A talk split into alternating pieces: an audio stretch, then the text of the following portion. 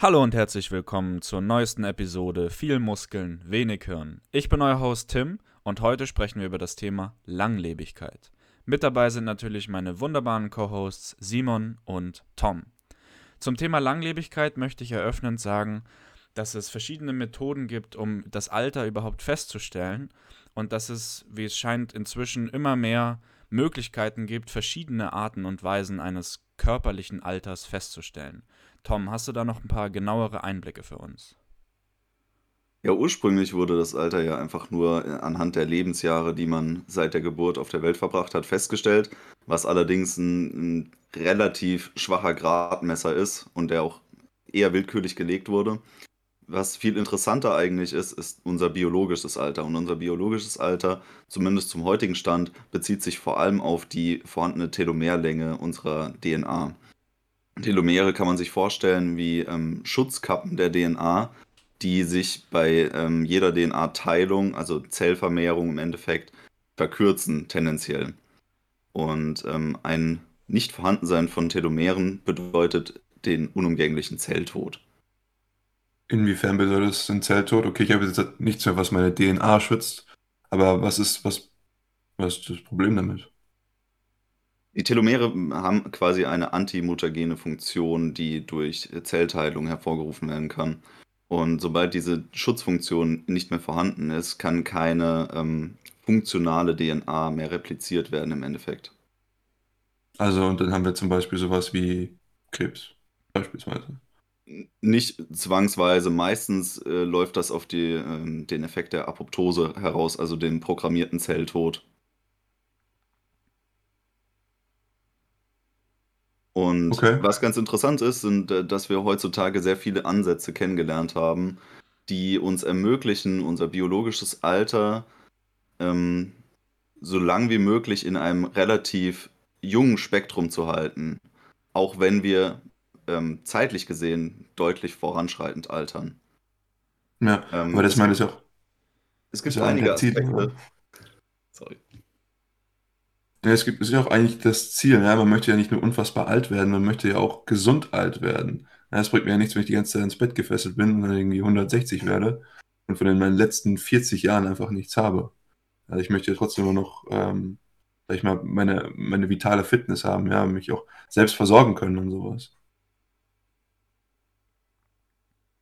Grundlegend geht es darum, ähm, quasi einen möglichst effizienten Körperzustand aufrechtzuerhalten.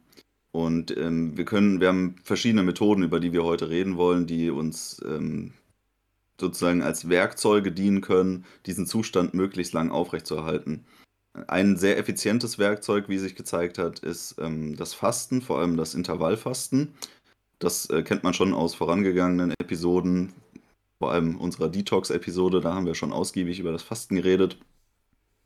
Ähm, allerdings trägt zum Beispiel auch der Ernährungszustand unseres Körpers maßgeblich dazu bei, wie gut unsere Zellsubstanz, unsere gesamte Körperstruktur funktioniert. Also um das Ganze jetzt mal zusammenzufassen, es geht darum, dass wir das chronologische Alter und das biologische Alter zunehmend auseinanderdriften lassen wollen und dass wir unsere Lebensqualität maximal hochhalten, indem wir unseren Gesundheitszustand sozusagen möglichst lange auf einem Optimum halten. Ja, dann würde ich sagen, das klingt nach einem Ziel, das sehr viele Menschen wahrscheinlich als vernünftig erachten würden. Wie sieht es denn aus mit der konkreten Methodik? Wie kommt man dahin? Was kann man noch machen außer Intervallfasten? Und was sind so die grundlegenden Dinge, die man dabei beachten muss? Ich bin immer der Meinung, dass ähm, gerade im Bereich der Ernährung ist das höchste Ziel, Mangelzustände zu vermeiden. Wir reden hier von den wirklich essentiellen Nährstoffen, die unser Körper braucht, um effizient funktionieren zu können. Das heißt, wir sprechen von den Vitaminen, den Mineralen und Spurenelementen, ähm, gewissen Fettsäuren, die wir in der Ernährung zu uns nehmen müssen und äh, Aminosäuren. Alles, was darüber hinausgeht, kann hilfreich sein, kann ähm, uns auf dem Weg auch unterstützen. Da ist es auch dann wieder interessant, äh, Supplementierung zu betrachten, gewisse ähm, Pflanzen, sekundäre Pflanzenstoffe zu betrachten, die einem auf dem Weg helfen können, weil sie ähm, Körperprozesse beeinflussen in positiver Art und Weise. Aber grundlegend geht es darum, eine stabile Basis zu bauen, die ähm, einen Ernährungszustand der Zellen im Optimum hält. Das heißt, dass keine Zelle in unserem Körper ähm, einen Mangelzustand erleiden muss, der dazu führt, dass sie in ihrer Produktion von ähm, Enzymen, in der Hormonfunktion oder in, in grundlegenden Zellfunktionen, wie zum Beispiel der ATP-Synthese oder sowas, äh, diese beeinträchtigen kann. Hm. Ähm, Finde ich auch einen interessanten Ansatz, weil man heutzutage, wenn man über Ernährung redet, dann ist, glaube ich, immer noch das prävalente System zu sagen, okay, ich, ich schaue mir die Makronährstoffe an, lasse meine Fette, Kohlenhydrate und äh, meine Proteine. Und diese, diese Mikronährstoffe, die fallen immer wieder unter den Tisch. Und das finde ich super interessant, wenn man dann sagt, okay, ich habe jetzt diese Maschine und ich packe jetzt ganz viel Energie in die Maschine, aber wenn die nicht funktioniert, ähm, dieser, dieser, dieser Punkt, dass er nicht irgendwie funktioniert, das, das wird irgendwie was unter den Tisch fallen gelassen. Und das, das verwundert mich tatsächlich immer häufig. Und ähm, aber was ich auch sehe, ist, dass diese Mikroanalyse bzw. Die, die Wichtigkeit der Mikronährstoffe in sehr, sehr vielen verschiedenen Ansätzen sehr wichtig wird. Und das, das ist für mich so ein, so ein Signal, ja, da, da muss irgendwas dran sein. Und das äh, finde ich sehr, sehr interessant in diesen Ansätzen. Um auf den Punkt nochmal genauer einzugehen. Es ist ja gerade so, dass, wie Tom schon beschrieben hat, ein Mangel in den Mikronährstoffen ein wahnsinnig großes Problem darstellt. Aber er hat ja vorhin schon von intermittierendem Fasten oder von Fasten generell gesprochen. Also ein Mangel an Makronährstoffen scheint sogar manchmal positive Auswirkungen zu haben. Und da sehen wir, denke ich, schon die, ja, die Wichtigkeit, wie du gesagt hast, unterstrichen. Also wenn ein, ein Mangel der einen Sache für sich sogar positiv auswirken kann und ein Mangel der anderen Sache immer detrimental ist, dann scheint ja die Mikronährstoffversorgung doch ja nicht zu unterschätz nicht unterschätzbar zu sein. Ja, tatsächlich gibt es auch hm, ganz interessante allgemeine Hinweise darauf, wie wichtig der Ernährungszustand für unsere Fähigkeit des Alterns ist, also des gesunden Alterns. Und zwar gibt es ja die, diese relativ bekannten Blue Zone-Studien. Das heißt, äh, man hat sich weltweit ähm, Regionen ausgesucht, in der die Dichte an ähm, besonders alten Menschen sehr hoch ist, vor allem der über 100-Jährigen. Und diese Blue Zones wurden dann auf die verschiedenen Lebensstile ähm, untersucht, die dort geführt worden sind. Und der Schluss, zu dem diese Untersuchungen immer wieder gekommen sind, ist, dass die, die vorherrschende Ernährung fundamental für das Altern an diesen Regionen ist. Und ähm, das gab dann eine Zeit, da wurde der Begriff der mediterranen Ernährung sehr stark gehypt, weil das, äh, diese, dieser Beginn der Blue Zone Ernährung beispielsweise auf der Insel Kreta da ihren Lauf genommen hat und auch in Japan in bestimmten Küstenregionen, wo man dann festgestellt hatte, dass der, dieser Inbegriff der mediterranen Ernährung, wie man sie im Kopf hat, dazu beigetragen hat, dass die Menschen dort sehr alt geworden sind. Und was das interessant macht, ist, dass äh, mediterrane Ernährung, wie sie dort verstanden worden ist, ähm, sehr gemüsereich, ähm, Obst, gesunde Fette in Form von ähm, beispielsweise Olivenöl oder irgendwelchen Omega-3-haltigen Fetten oder auch ähm, Seafood, ähm, was auch wieder sehr Omega-3-reich ist, aber auch andere Mikronährstoffe bietet, die ansonsten relativ selten sind. Ähm, zeigt eigentlich, dass das eine sehr, sehr mikronährstoffreiche Ernährung ist, die uns fast schon mit allem versorgt, was wir brauchen, auf natürliche Art und Weise. Insofern ist die Konklusion dessen, dass man sich diese Blue Zones angeguckt hat, den Ernährungszustand der Zellen zu betrachten im Endeffekt.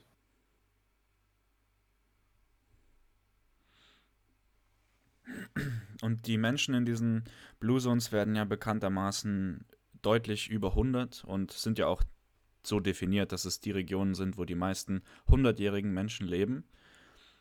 Ist das denn das Limit? 100. Was, was kann man denn erwarten? Was denkst du denn persönlich ist ein, eine angemessene Lebenserwartung für Menschen des ja, dritten Jahrtausends? Es ist natürlich interessant, sich Gedanken darüber zu machen. Also das derzeitige Maximum was man so annimmt, sind wahrscheinlich 125 Jahre. Allerdings wird wenig berücksichtigt, wie auch der Fortschritt der ähm, potenziellen Medika Medikamentation für, für fortschreitende Generationen sein wird oder auch für uns selbst was da noch in der Entwicklung kommen kann. Also ich denke schon, dass unser maximales Alterspotenzial auch über 125 zu verorten sein könnte. Wo man da ganz genau jetzt ähm, die Grenze zieht, ist wahrscheinlich schwer zu sagen. Ich denke, das Interessante eigentlich am Weg der ähm, Altersforschung oder wie man sie auch heute nennt, Longevity-Forschung, ist eigentlich, wie weit kann man das ausreizen? Wie weit können wir diesen Rahmen spannen? Was Ja, sind denn eure Fall. Meinungen? Also ich meine, Tim und ich haben öfters schon die Diskussion gehabt zu unseren Zielen und äh, wir wollen unser, unser Epitom dessen ist der 110 Kilo Lean-Mann, der immer noch bis 120, 110 Kilo wiegt und äh, unfassbar lean ist. Und natürlich ist das jetzt irgendwie eine, ein, ein Bild, was wir uns, äh, sage ich mal, als, als Optimum vorstellen, aber für mich ist es, wie vorhin schon angesprochen, weniger der Gedanke, wie, wie lange kann, wie alt kann ich werden. Natürlich spielt das irgendwie mit rein, aber für mich ist auch immer noch dieser, dieser Gedanke, wie, wie lange habe ich einen Lebensstandard, den ich mir vorher, sage ich mal, erarbeitet habe oder von dem, an den ich mich gewöhnt habe, ähm, den ich sozusagen, wie lange kann ich den noch in die Zukunft haben? Wie alt werde ich, dass ich zum Beispiel mich sportlich betätigen kann? Und ich glaube, das ist das, was ähm, für mich einfach dahingehend wichtiger ist, weil das pure Alter gar nicht so relevant für mich ist. Und das sehen wir auch heutzutage tatsächlich auch, dass das, diese Zahl immer weiter in die, in die Ferne ge, gedrückt wird, dahingehend, dass wir sehen, dass die Leute immer ins höhere Alter immer noch sehr, sehr aktiv bleiben. Um mal einen kleinen Teaser für die nächsten Episoden zu machen, möchte ich sagen, dass für mich persönlich das Wichtigste die körperliche Schmerzfreiheit ist. Also ich möchte, dass mein Körper reibungslos funktioniert und dass ich keine Probleme in meinem Alltag habe, die physischer Natur sind. Und das koinzidiert hundertprozentig mit Altersforschung bzw. Longevity und auch ähm, mit der Tatsache, dass man lange gesund und fit bleiben möchte.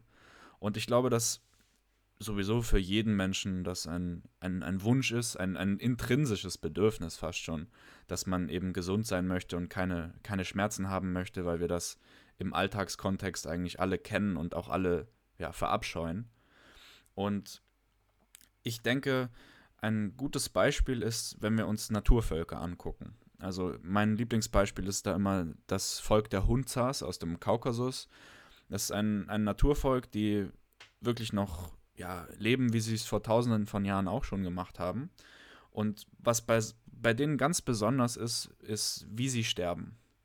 Und zwar sind das Menschen, die leben bis zu ihrem 80. Lebensjahr und bis kurz vor ihrem Tod haben die tatsächlich kaum graue Haare, kaum Falten und sind weitestgehend bewegungsfähig.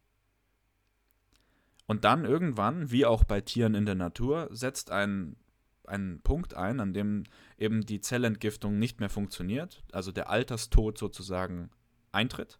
Und dann dauert es zwei oder drei Wochen, bis diese Person anhand dieser Symptome dann gestorben ist. Also ein, ein natürlicher Tod, der dann sehr schnell eintritt und sich in einem, in einem sehr krassen Abfall der gesundheitlichen Zustände da äußert. Und das ist eine Sache, wie ich mir persönlich auch meinen Tod wünschen würde. Das Alter, in dem es konkret passiert, ist mir dabei gar nicht so wichtig, aber ich möchte, dass ich bis kurz davor doch im weitesten Sinne funktionsfähig bin und auch voll funktionsfähig bin und dann, wenn es dann soweit ist, auch schnell und friedlich sterben kann. Das ist ja schon ganz schön weit vorausgeplant. Ja, auf jeden Fall. Wie Ja, können ab, uns jetzt ähm, so gewisse Hilfsmittel dabei ähm, behilflich sein, wenn wir uns jetzt zum Beispiel das Intervallfasten betrachten? Wir ja, hatten also das, da ist doch. Ja, bitte. wir hatten das in der, in der Episode dazu. Da hatte ich ja schon geäußert, wie genau ich das verstehe. Wenn wir eine Mahlzeit sozusagen zu uns nehmen, entsteht ein, ein Stress auf den Körper. Dadurch, dass man diesen fremden, also dem Körper fremden Stoff und Energieträger ver verstoffwechseln muss.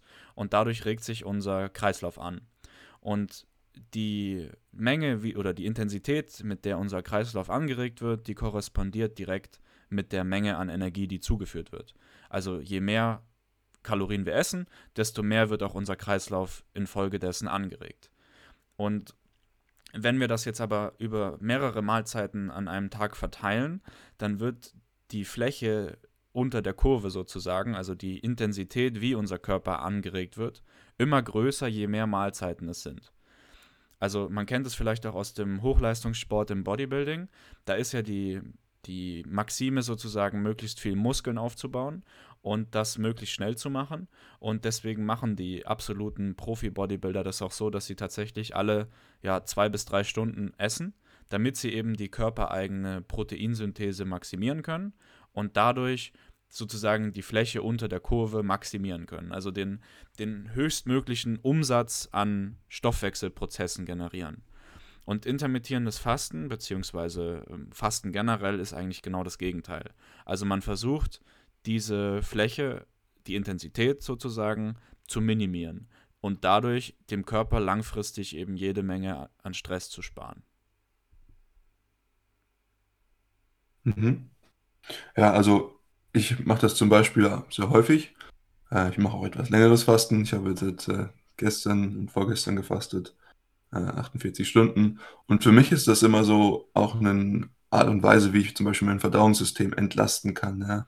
Also viele der Stoffe, die wir uns zu uns nehmen, und das, sind, das können vielleicht auch einfach Umweltgifte sein, über die wir auch schon gesprochen haben, greifen zum Beispiel das Verdauungssystem an. Und dann hat man die Darmwand, die dann angegriffen ist und vielleicht dann irgendwie durchlöchert ist. Und dann haben wir irgendwelche Foodpartikel, die dann zum Beispiel in unseren Blutkreislauf kommen und dann irgendwelche allergischen Reaktionen auslösen können. Ähm, von daher ist dieser, dieser, dieser Fastenprozess nicht nur einer, der, sage ich mal, das, wie, wie Tim beschrieben hat, äh, sozusagen macht, aber er ermöglicht auch einfach eine Heilung des Körpers an sich durch, durch Stoffe, die ihn sonst, sage ich mal, angreifen würden. Weil das so ja, krass klingt, was du gerade gesagt hast mit dem Darmwänden, die da perforiert werden. Es ist tatsächlich ein ganz reales Phänomen und das betrifft auch jeden einzelnen Menschen bei jeder Mahlzeit, die dieser Mensch konsumiert. Und man sieht es ganz gut daran, dass dieses Problem real ist, dass ungefähr die Hälfte unserer gesamten Immunsystemaktivität im und um den Darm herum stattfindet. Also das ist wirklich eine extrem wichtige Sache und das ja, zeigt eigentlich schon die Bedeutung, die eine Entlastung dieser Region mit sich bringt. Und wir sehen ja auch immer mehr, dass viel der Forschung sich auf die Darmflora bezieht. Und was das für einen, Einfluss jetzt nicht nur auf unsere, unser Immunsystem hat, was natürlich einer der wichtigsten Systeme ist, welches wir haben, aber auch auf die Ausschüttung gewisser Hormone, die sozusagen ja auch das ganz andere Verhalten, also das andere Verhalten unseres Körpers und das Funktionieren unseres Körpers festlegen.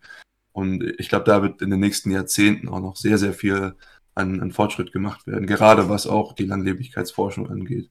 Also die Verbindung, sage ich mal, unserer ähm, Verdauungstraktgesundheit mit der Gesundheit des restlichen Körpers. So ein Fastenzustand ist ja auch eine gesamtsystemische Körperreinigung, wenn man so möchte. Also wenn wir es uns jetzt von einem wissenschaftlichen Standpunkt aus betrachten möchten, dann ist ähm, in Phasen der Ernährung, also wenn wir Mahlzeiten zu uns nehmen, ähm, wechselt unser Körper, je nachdem, ob die Kalorienmenge entsprechend ausreichend ist, in einen anabolen Zustand. Das heißt, ähm, aufbauende Stoffwechselfunktionen stehen im Vordergrund. Es werden neue Zellen gebildet. Und in diesen Fastenphasen wechseln wir in einen katabolen Körperzustand. Das heißt, abbauende Körperprozesse werden angeregt. Und ähm, der Hauptmechanismus, der dabei getriggert wird, ist eben auch wieder die Apoptose, also ein programmierter Zelltod, der vom Körper genutzt wird, um quasi unfunktionale, dysfunktionale Zellen zu entsorgen, aufzulösen und diese dann in anabolen Zeitfenstern, die wir wieder durch Ernährung triggern können, neu aufzubauen und ähm, durch funktionales Gewebe zu ersetzen.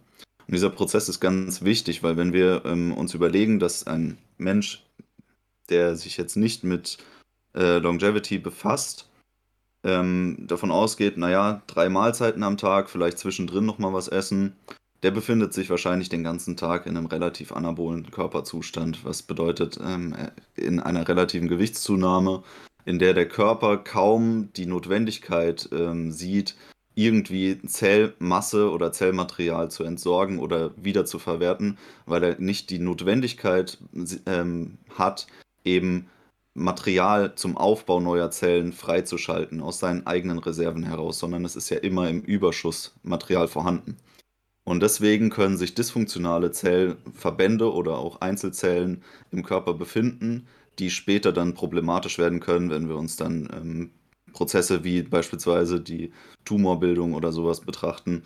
Das sind immer entartete, dysfunktionale Zellen. Um da vielleicht noch mal ein bisschen mehr ins Detail zu gehen. Also wir alle haben immer wieder Krebszellen in uns. Das ist ein Prozess, der ganz automatisch entsteht. Eine Zelle entartet einfach per Zufall. Das ist eine zufällige Mutation, die so ausfällt, dass die Zelle dann trotzdem noch wirkungsfähig ist, also lebensfähig bleibt, aber dass sie halt nicht mehr funktionsfähig ist und nicht mehr das macht, was sie eigentlich machen soll. Und diese Zellen tendieren dazu, dass sie sich dann eben immer schneller vermehren. Das ist dann, wenn ein Tumor entsteht. Man kennt es vielleicht von ähm, irgendwelchen Bekannten, die schon mal einen Hund beim Tierarzt hatten, dem ein Tumor entfernt wurde. Das sind ja auch bei kleinen Hunden oft schon mal so zwei Kilo, die da an Tumormasse zusammenkommen können. Und daran sieht man schon, dass es eine ja, überproportionale Vermehrungsrate innerhalb des Tumors ist. Und die Apoptose ist ein Mechanismus, der in unserer DNA fest verankert ist und der dafür sorgt, dass Zellen, die zum Beispiel Krebszellen sind, erkannt werden und dann getötet werden, beziehungsweise aus sich selbst heraus sich töten. Bei Krebszellen ist es jetzt so, dass die problematisch werden für uns schon nach wenigen Minuten, weil sie sich eben so schnell teilen. Allerdings tritt die Apoptose im Normalfall schon nach wenigen Sekunden ein. Es ist also so, dass bei einem gesunden Menschen eine Mutation auftritt, eine Krebszelle entsteht, diese Krebszelle sich immer weiter teilen möchte, diese Krebszelle aber nach wenigen Sekunden stirbt, sich also nicht teilen kann. Das ist so der Prozess. Und jetzt ist es, denke ich, ganz logisch, sich vorzustellen, wenn man sich permanent in einem anabolen Zustand befindet, in dem der Körper also keine Anreize hat, irgendein Material rückzugewinnen, dann geht die Effizienz der Apoptose zurück und dadurch langfristig das Krebsrisiko nach oben. Das ist im Prinzip der grundlegende Mechanismus. Ihr kennt das alle, use it or lose it. Und so wird eben im Laufe der Jahre, in denen man viel zu viele Stunden in einem Insulin- oder generell anabolen Rausch verbringt, dazu führen, dass das Krebsrisiko steigt. Und das ist ein Prozess, der wird sich auch jetzt dann in den, in den kommenden Generationen, wenn die altern, deutlicher zeigen, dass eben Krebsraten trotz aller möglichen Medikationen, die wir zur Verfügung haben, immer weiter steigen. Und das ist auch das, was wir beobachten. Und das ist sogar so schlimm inzwischen, dass die Lebenserwartung in Amerika wieder gefallen ist. Also dass vielleicht wirtschaftlich am weitesten entwickelte Land der Welt, ist inzwischen wieder im Gesundheitszustand im Durchschnitt zurückgegangen. Das ist echt äh, dramatisch. Ich meine, wir haben schon echt viel über Fasten geredet und ich glaube, oder ich hoffe zumindest, oder wir hoffen, dass wir wirklich den, die Wichtigkeit dieses Punktes rüberbringen. Aber wir haben auch noch andere Strategien, wie wir herangehen können. Und eines unserer Favorites ist hierbei immer wieder das Entzündungsmanagement. Natürlich, Fasten ist auch hierbei eine wichtige Strategie. Aber wir können uns hier auch andere gewisse Stoffe, wie du sie vorhin schon angesprochen hast, ähm, sekundäre Pflanzenstoffe, Tom, kurz anschauen. Und ich würde den, den Zuhörern sogar gerne so ein paar actionable Points mitgeben, ein paar Sachen, die sie für sich ganz einfach implementieren können, um vielleicht, sage ich mal, ihr Entzündungsniveau nach unten zu drücken. Oder wir können auch erstmal darauf eingehen, wieso ein niedriges Entzündungslevel uns in unserer ähm, ja, Aufgabe lange und gesund lange zu leben weiterhilft.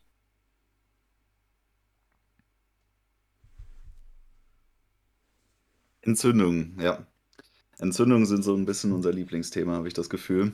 Und ich, ich glaube, wir können gleich mal einen der, der Hauptverantwortlichen für die gesteigerten Entzündungsprozesse in der heutigen modernen Ernährung festmachen. Und das sind eigentlich die unsere viel zu hohe Aufnahme an Omega-6-Fettsäuren, beziehungsweise nicht nur den Omega-6-Fettsäuren, sondern auch anderen. Aber die ähm, Stoffwechsel-Zwischenprodukte ähm, der Omega-6-Fettsäuren sind extrem entzündungsfördernd in unserem Körper, was im Normalfall kein großes Problem darstellen würde. Jedoch ähm, haben wir uns von einem natürlichen Ernährungsverhältnis entfernt, was ungefähr einem 1 zu 1 Verhältnis von Omega-6 zu Omega-3-Fettsäuren entsprechen würde. Und befinden uns heute eher in diesem Bereich, dass wir 60 zu 1 Omega-6 zu Omega-3 zu uns nehmen oder sogar noch mehr teilweise, je nachdem, wie sehr man seine Ernährung auf ähm, gewisse Chips frisch. Pflanzenöle basiert. Bitte? Auf Chips frisch, ungarisch. Ja, zum Beispiel, ja. Also das gute Sonnenblumenöl ist zum Beispiel sehr, sehr reich an Omega-6-Fettsäuren. Ich glaube, es hat ein Verhältnis von 250 zu 1. Ist das Schlimmste Und sogar. Ähm, dadurch, dass wir sehr viel auf diesen ähm, Ölen basieren in unserer Ernährung, haben wir in unserem Körper sehr, sehr viele schon fast dauerhaft schädliche Entzündungsprozesse am Laufen. Entzündungsprozesse sind eigentlich nichts per se Schädliches, sie sind sogar eigentlich für unsere Entwicklung förderlich, weil der Körper durch Entzündungsprozesse ge- gewisse Baustellen auch identifizieren kann und dort ähm, Prozesse anregen kann, um ähm, eben dort eingreifen zu können. Jedoch das Problem ist, wenn man diese Entzündungsherde durch die Ernährung so stark befeuert, ist, dass sie nicht weggehen und auf Dauer uns nur schaden. Ja, also ich finde das, ich finde das immer sehr interessant. Das ist im Prinzip wie so ein äh, Informationsdienst, so ein Messenger oder so. Der sagt dem Körper, hier ist irgendwas falsch. Aber wenn die ganze Zeit irgendwie die Alarmglocken läuten und irgendwo so ein rotes Lichtchen blinkt, dann ist es dieser systemische Stress, der den Körper sehr stark angeht. Und man kann das schon als, als, als Stressor wirklich bezeichnen. Ja, das Entzündungen kann auch durch psychischen Stress entstehen. Das sind all solche Punkte, die gemanagt werden. Ähm, könnten wir nicht trotzdem noch mal kurz darauf eingehen, wie dieser langfristige Stress uns in unserer ja, unserer wirklichen Aufgabe, lang zu leben, wie uns das behindert, ja? Was hat das zum Beispiel für eine Auswirkung auf die Zellfunktionalität? Ähm, vielleicht können wir sogar ganz kurz darauf eingehen, was das mit den Telomeren macht, ähm, damit wir einfach so, ein- so ein bisschen hier noch ein bisschen tiefer reingehen können. Telomere, wie Tom angesprochen hat am Anfang, kann man im Prinzip verstehen als äh, ein Schreibschutz, ein Kopierschutz, ein Sicherheitsmechanismus.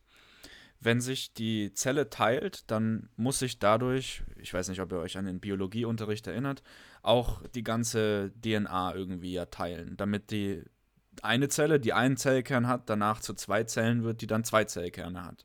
Und das ist eine ziemlich komplizierte Angelegenheit und da geht ziemlich viel schief.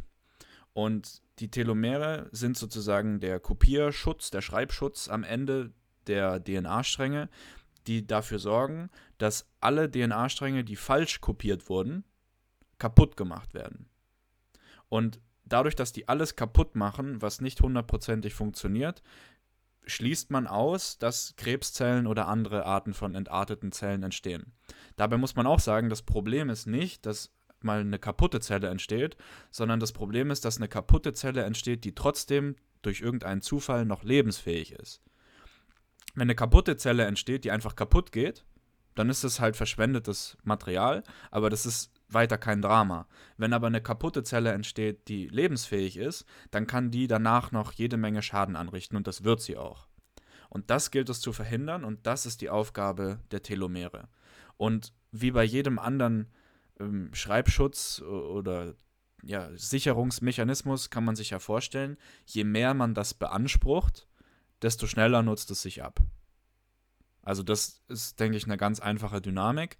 Äh, wie wenn ich einen Kugelschreiber nehme und tausende von Seiten vollschreibe, irgendwann wird er halt leer sein. Auch wenn in einem Kugelschreiber tatsächlich sehr, sehr viel drin ist, so wie auch in den Telomeren sehr, sehr viel drin ist, irgendwann ist trotzdem Schluss.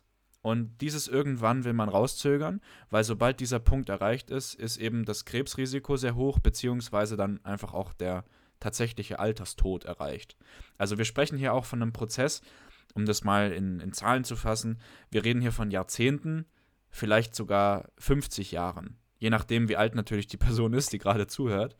Aber es, das ist nichts, was jetzt von heute auf morgen passiert. Und deswegen ist auch meiner Meinung nach zumindest diese Bedeutung von kleineren Sachen, wie zum Beispiel dem Sonnenblumenölkonsum, so wichtig, weil das sind so Sachen, die im Tages, in Tagesbetrachtung völlig unter den Tisch fallen, die aber langfristig zu riesigen akkumulierten Mengen von Schaden sich auswirken. Habe ich das sozusagen richtig verstanden, dass wenn wir zum Beispiel erhöhte Entzündungswerte haben, dann haben wir erhöhte Zellteilung, weil wir sozusagen das, was angegriffen wird, erneuern werden müssen.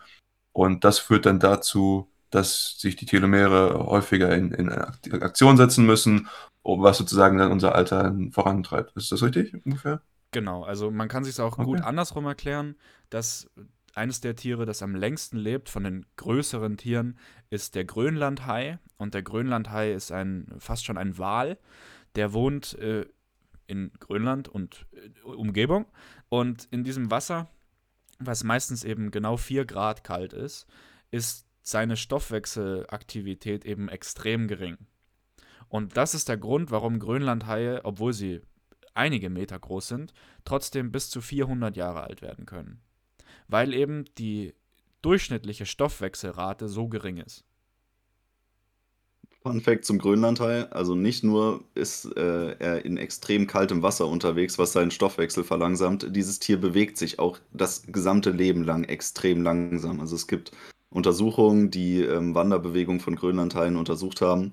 Die konnten feststellen, dass er sich mit einem durchschnittlichen, äh, einer durchschnittlichen Geschwindigkeit von einem km/h bewegt und einer Maximalgeschwindigkeit von 5 km/h erreicht. Und ähm, das ist schon keine große Spanne für einen Meeresbewohner. Ja, also gerade wenn wir uns dann auch sowas wie Schildkröten oder so anschauen, die auch recht alt werden im Vergleich zu anderen Artgenossen. Wenn sie nicht als anderen, Baby gefressen werden. Wenn sie nicht als Baby gefressen werden. Gut, das ist bei Tieren immer noch was anderes. Ähm, ja, vielleicht können wir da auch was für unsere Leben mit rausziehen. Ja, ich hätte vorhin den Stress angesprochen, den psychischen, dass man sich vielleicht auch etwas entschleunigt. Kann vielleicht auch dazu beitragen. Ich möchte aufs Gegenteil ja, aber ähm, auch noch zu sprechen kommen. Ja? Beschleunigung. Absichtlich Stress verursachen.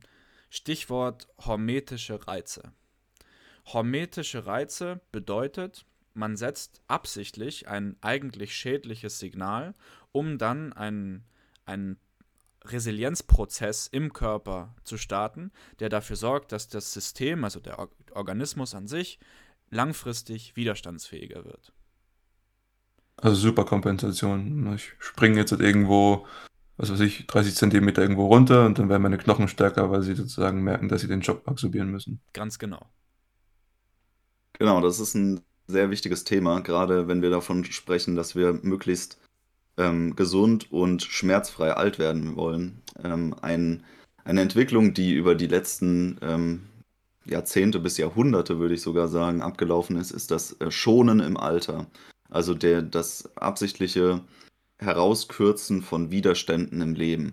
Und Widerstände im Leben sind etwas extrem Wichtiges für uns, weil sie immer wieder Anpassungsreaktionen des Körpers fördern.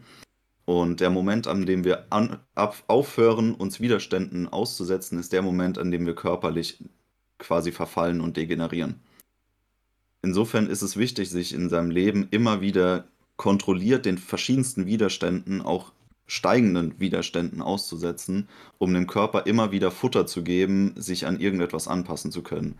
Das simpelste Beispiel ist natürlich Training mit Gewichten, dass man versucht, in dem Rahmen, in dem es einem im Leben möglich ist, und das ist im Normalfall bei Männern so in dem Bereich, bis sie 40 oder 45 werden, manchmal sogar schon etwas früher, je nachdem, wie gut man gemanagt hat in dem Bereich.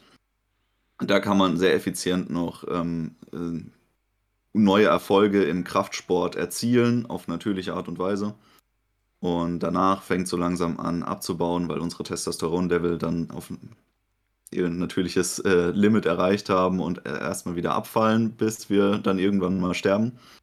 Insofern ist es sehr wichtig, in diesem Bereich äh, so viel Reize wie möglich im Sinne des ähm, Krafttrainings oder generell im Sinne des Trainings, was sportbezogen ist, zu setzen, um dort das Maximum rauszuholen. Weil das, was wir in der Zeit erzielen, wollen wir dann so lange wie möglich erhalten und bis ins hohe Alter hineintragen. Das ist quasi so die Idee dahinter. Aber es gibt natürlich auch noch andere Stressreize, die wichtig für uns sind. Stichwort ähm, Hitze und auch Hitzeschockproteine, die sich gezeigt haben, dass sie eine sehr gute Wirkung für ähm, unsere Altersfähigkeit haben. Oder auch ähm, eben sowas wie Kälte. Ja, das sind auch alles wichtige Reize, die man ähm, benutzen kann in diesem Sinne. Was, was mich jetzt hier noch irgendwie interessiert, beziehungsweise was ich noch hinzugeben würde, ist, du warst jetzt die ganze Zeit auf der körperlichen Ebene. Ich glaube, das Ganze funktioniert auch oder sollte eins zu eins auch auf der geistigen Ebene funktionieren. Also Leute, die zum Beispiel noch bis ins hohe Alter zum Beispiel eine neue Sprache lernen oder das zeigt sich ja auch aufrichtig mit den Leuten, die noch mit anderen Menschen interagieren, wenn sie alt sind, dass die auch mental einfach noch fit bleiben. Ja, und wenn ich mental fit bin, dann kann ich mich vielleicht auch, das ist, glaube ich, so eine Zwischenbeziehung, ja, wenn ich, wenn ich diese beiden Spieler nicht habe, mentale, mentale Fitness und körperliche Fitness, wenn eins davon nicht mehr ganz gegeben ist, dann wird das andere auch relativ schnell abnehmen. Und deswegen glaube ich auch, dass so eine geistige, so ein geistiges Training immer sehr, sehr wichtig ist. 100 Pro. Hast du durchaus recht. Es ist ja auch so, dass man oft das Bild im Kopf hat, dass man geistig im Alter aufbaut oder dass man ähm, durch solche Sprüche wie alte Hunde lernen keine neuen Tricks mehr irgendwie geprägt ist, dass man irgendwie diese Lernfähigkeit verliert im Alter. Das ist allerdings biologisch überhaupt nicht so, sondern äh, gerade die Vernetzung der Neuronen funktioniert eigentlich bis ins hohe Alter einwandfrei, solange man sie dauerhaft nutzt.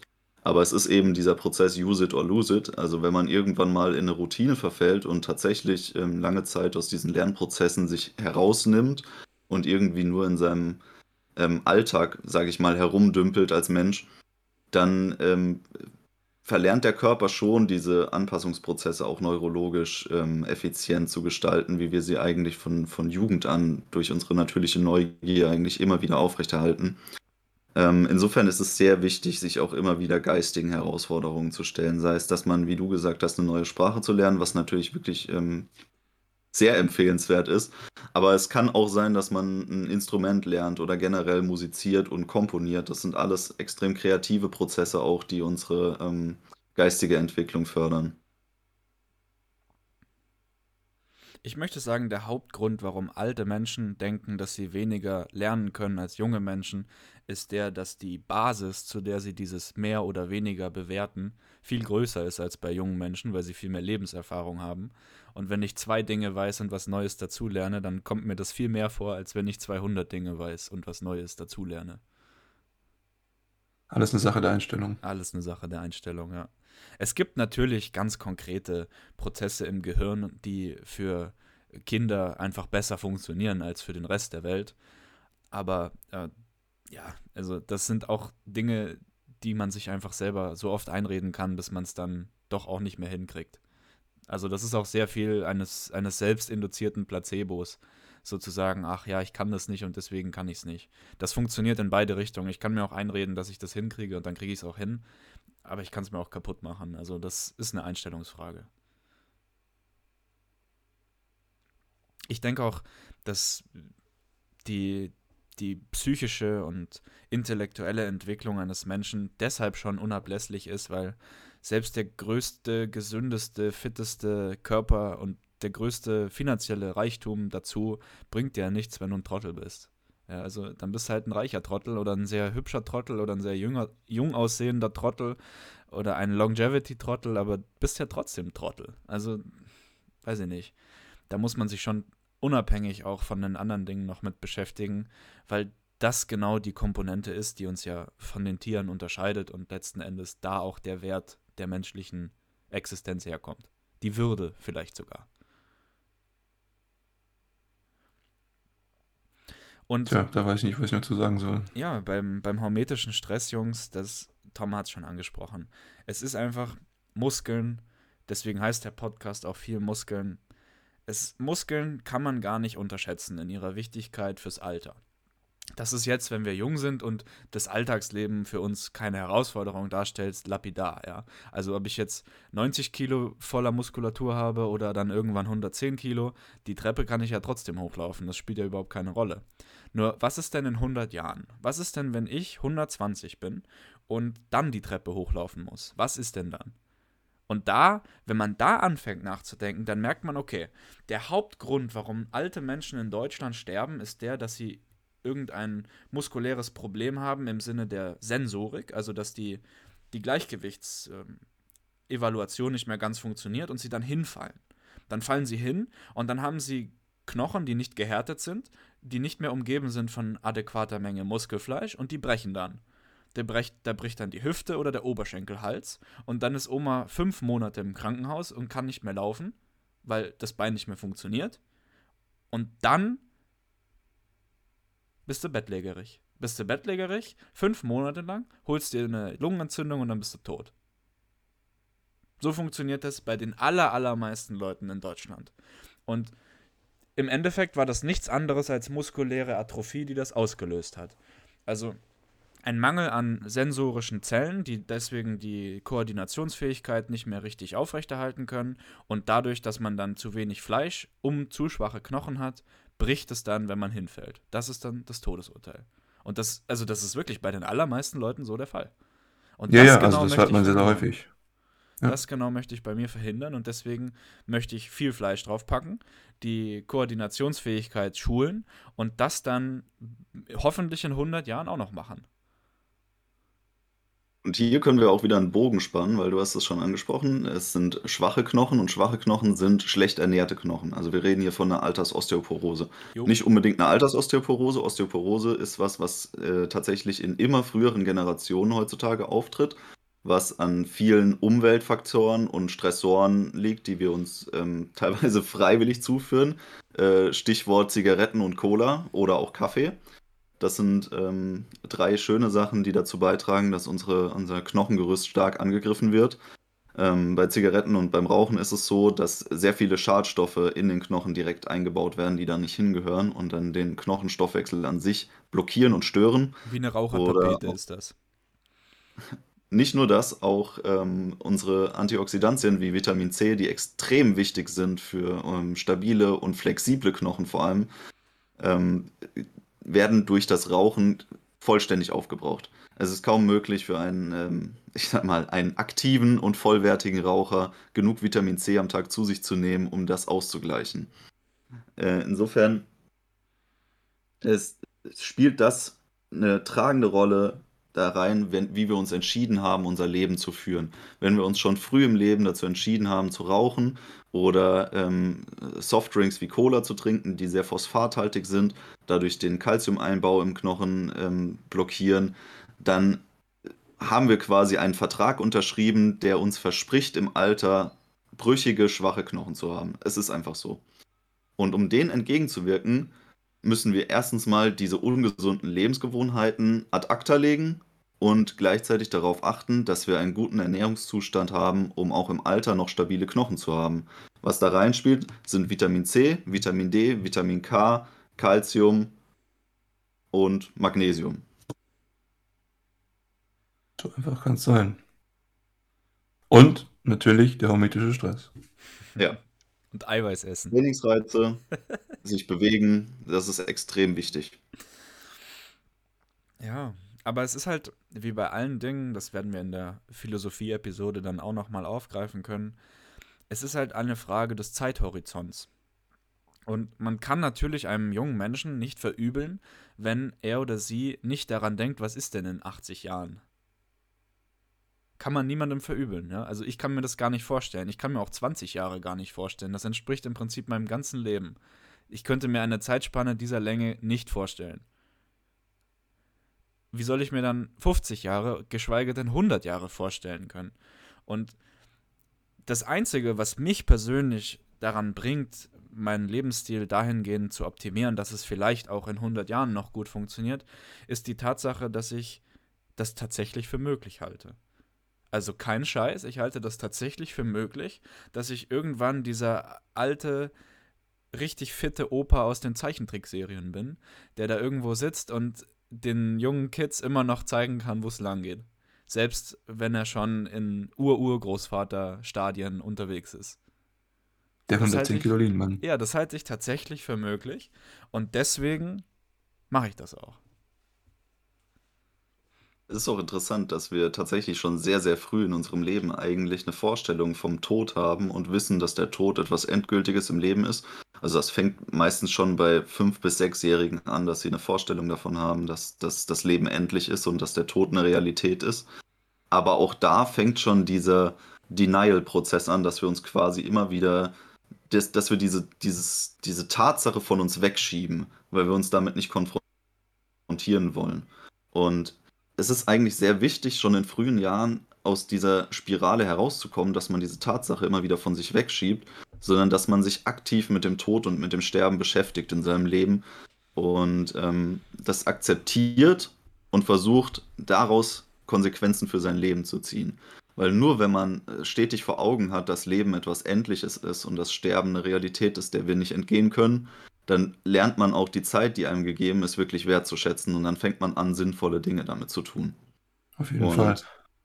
Ja. Was, was glaube ich hier noch wichtig ist, ist sozusagen nicht nur Mortalität und das Sterben an sich, es geht auch um die eigene Mortalität. Ich glaube, das ist hier das Wichtige, weil die meisten Leute denken nicht über ihre eigene Mortalität nach, bis sie irgendwie 40 sind oder sowas. Ja. Ähm, bei mir war das in den letzten zwei Jahren, jetzt nicht Corona geprägt, aber durch andere Ereignisse, dass man so denkt, Mensch, vielleicht ist doch irgendwas. Ich bin jetzt ja noch keine 40. Ähm, aber Gerade das sind all diese Überlegungen. Wie bitte? Gerade so. Gerade so, ja. Äh, das sind all diese Überlegungen, die dann doch irgendwie damit reinspielen, so, okay, es geht jetzt nicht nur an, um anderen so und ich bin, ich bin irgendwie außen vor, weil dann kann ich es auch immer noch rationalisieren für mich, irgendwie Sonnenblumenöl zu mir zu nehmen, Cola zu trinken, zu rauchen, etc. Aber solange es sozusagen, wenn es dann mich letztendlich betrifft, dann ist wieder dieser Punkt, okay, jetzt ist nicht nur meine Zeit, die mir wichtig ist, sondern auch mein Leben an sich. Und deswegen ist, glaube ich, die eigene Moralität äh, auch ein wichtiges Thema. Ja, das finde ich auch voll krass, weil ich meine, abgesehen von mir werden ja alle Menschen irgendwann mal sterben. Und das ist ja schon ein Umstand, so, wenn ich mich da jetzt reinversetzen müsste, das ist ja krass. Also stell dir mal vor, ey, du wirst einfach irgendwann sterben und dann ist vorbei. Also da finde ich schon ja. gut, dass mich das nicht betrifft. Ja, das ist, äh, irgendwann wird ja zwar der Reality-Check kommen, aber bis dahin.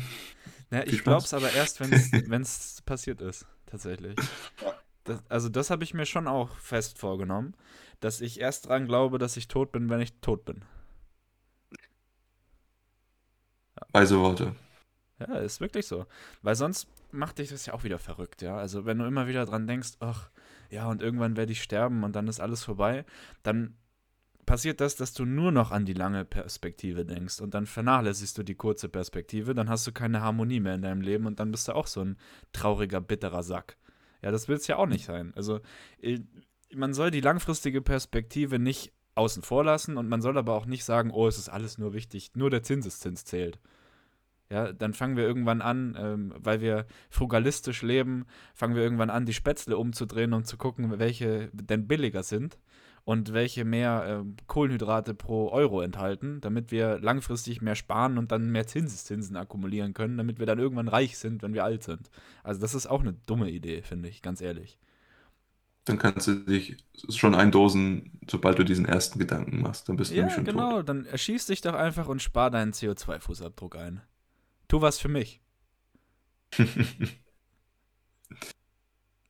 ja, ich weiß nicht, haben wir sonst noch was zur, zur, zum Thema Longevity und Langlebigkeit zu sagen? Ich glaube, wir haben jetzt, schon einiges an ja, Informationen gegeben und ich fand auch, wir haben einiges an tatsächlich actionable Items äh, den, den Zuhörern an die Hand gegeben. Wir, wir machen auch unsere eigene eine Episode dazu irgendwann. Aber das würde jetzt auch gut zu dem Thema passen, aber machen wir eine extra Episode zu. Familie, Zusammenleben und ähm, der, unser Verständnis von sozialer Interaktion. Das ist natürlich auch sehr wichtig für die Langlebigkeit, weil ich meine, wenn du mit Arschlöchern in der Familie zusammen bist, dann willst du auch gar nicht lange leben. Aber da machen wir nochmal eine extra Episode zu. Das finde ich ist ein gutes Thema. Und ähm, den psychischen Aspekt haben wir heute nicht so sehr beleuchtet, aber das, das machen wir dann in der Follow-up-Folge. Auf jeden Fall. Ich würde gerne noch eine kurze Abschlussdiskussion anregen. Und zwar, hatten wir es ja vorhin davon, dass es äh, ein großer Nutzen ist, in jungen Jahren so viel Muskelmasse oder zumindest so sportlich oder so fit wie möglich zu werden durch Trainingsreize. Aber gleichzeitig ähm, verhindert man ja sozusagen die maximale Proteinbiosynthese im Körper, wenn man in der Zeit auch schon solche Sachen wie Intervallfasten berücksichtigt. Macht es nicht teilweise dann Sinn zu sagen, ich muss diese Zeit, also ich muss das gestaffelt machen, also ich in der Zeit versuche so viel qualitativ hochwertige Masse wie möglich zu bilden und dafür auf Intervallfasten zumindest periodisch verzichte in gewissen Aufbauphasen und das Intervallfasten dann in späteren Lebensphasen, in denen es eher nur noch um den Erhalt der Masse geht und um die Qualitätssicherung, sage ich jetzt mal, äh, dann intensiver zu betreiben. Was ist, eine Frage, ist eine Frage von der, von der Verschiedenheit der Elastizitäten. Also die Frage ist, wie elastisch reagiert mein Alterungsprozess auf die Implementierung dieses intermittierenden Fastens? Also wenn ich so und so viele Stunden am Tag faste, wie viel länger kann ich dann leben, beziehungsweise hat es überhaupt einen Effekt, beziehungsweise ähm, hat es vielleicht einen sehr großen Effekt, wenn ich aber nur eine bestimmte Anzahl Stunden mache und davor gar nichts oder danach gar nichts. Und die andere Elastizität ist dann, wirkt sich denn ein intermittierendes Fasten wirklich auch großartig auf meinen Muskelaufbauprozess aus? Und wie viel Veränderung habe ich denn dann da im Gesamtzyklus. Weil ganz wichtig ist ja jetzt, wir, wir müssen es gegeneinander aufrechnen, wenn das intermittierende Fasten meinen mein Muskelaufbau behindert, davon würde ich jetzt rationalerweise mal ausgehen, aber gleichzeitig meinen biologischen Altersprozess verlangsamt, dann muss ich ja mich von der chronologischen Perspektive entfernen und sagen, wie viel Muskelmasse habe ich denn zum Zeitpunkt X meines biologischen Alters im Vergleich zum Zeitpunkt X meines biologischen Alters ohne intermittierendes Fasten. Das wäre ja der Vergleich, der da interessanter wäre. Weil wenn ich mit 25 ohne intermittierendes Fasten vielleicht einen voll austrainierten Körper habe und dann aber auch biologisch 25 bin, ist das nicht das Ergebnis, das ich vergleichen kann mit einem 25-jährigen chronologisch gesprochenen Mann, der nicht ganz austrainiert ist, aber biologisch vielleicht auch nur 23 ist. Und mhm. wenn man diese Differenzen alle gegeneinander abwägt, dann wird es schon offensichtlich so kompliziert, dass wir da überhaupt keine Daten mehr dafür haben. Aber ich persönlich würde sagen, dass sich das mindestens ausgleicht und eher im Kontext des biologischen Alters in favor of fasting ausfällt. Mein, meine Perspektive ist, ich glaube, dass es hier ein nicht linearer Prozess ist. Also es gibt hier irgendwo ein Optimum, ja, man sollte dann zum Beispiel, wenn man versucht, Muskeln aufzubauen, sollte man keinen 14 Tage Fasten machen. Das wird schätzungsweise nicht gut dafür sein, Lean-Masse aufzubauen oder zu behalten. Ich glaube aber auch, dass zum Beispiel intermittierendes Fasten auch tatsächlich dazu beitragen kann, dass wir Muskeln aufbauen, dadurch, dass wir einfach gewisse Zellprozesse verbessern, die Zellen aufräumen, neues Material zur Verfügung stellen, um dann letztendlich wieder Muskeln auch aufzubauen. Ja, oder wir haben gewisse Insulinsensitivitäten, die dadurch wieder angepasst werden, dass wir Energie besser verwerten können. Also ich glaube tatsächlich nicht, dass das diese, dieser 1 zu 1 Trade-off ist, dass das eine dem anderen schadet, sondern ich glaube, die können beide schon irgendwo in, in, einer, ja, in einem guten Verhältnis zusammen existieren. Man muss es sozusagen nur gucken, auf welcher Ebene und wie man, wie stark man das abwägt. Im Partialeffekt stimme ich dir da auf jeden Fall zu. Also intermittierendes Fasten hat sowohl positive als auch negative Konsequenzen für das Muskelwachstum. Aber netto ist das mit Sicherheit negativ. Allerdings negativ netto in chronologischer Perspektive. Die Auswirkung aufs biologische Alter ist nicht abschätzbar. Da haben wir keinerlei Ansatzpunkt dazu, wie sich das verhält. Und über einen langfristigen Zeithorizont können wir überhaupt keine Aussage treffen, ob es positiv oder negativ ist. Insgesamt nur in der Dimension des Muskelwachstums. Was wir aber wissen ist, man kann trotz intermittierendem Fasten eine sehr gute Muskulatur aufbauen, auch ein sehr hohes Niveau an Muskul muskulärer Ausprägung erreichen. Und wir wissen auch, dass intermittierendes Fasten langfristig positiv für den Alterungsprozess ist. Also das Fazit meiner Meinung nach wäre, selbst wenn wir das absolute Optimum der Muskulaturausprägung nicht erreichen, können wir, was den Health-Status angeht, insgesamt trotzdem eine bessere Position erreichen. Meine Idee dahinter war eine Synthese aus beiden Ansätzen eigentlich, beziehungsweise eine Periodisierung des Prozesses in ähm, sowohl chronologisch als auch biologisch sinnvollen Jahresabschnitten. Das heißt, in der Zeit, in der dein Training so effizient wie sonst nie ist, sollte man periodisch Prozesse integrieren, die auf Intervallfasten verzichten.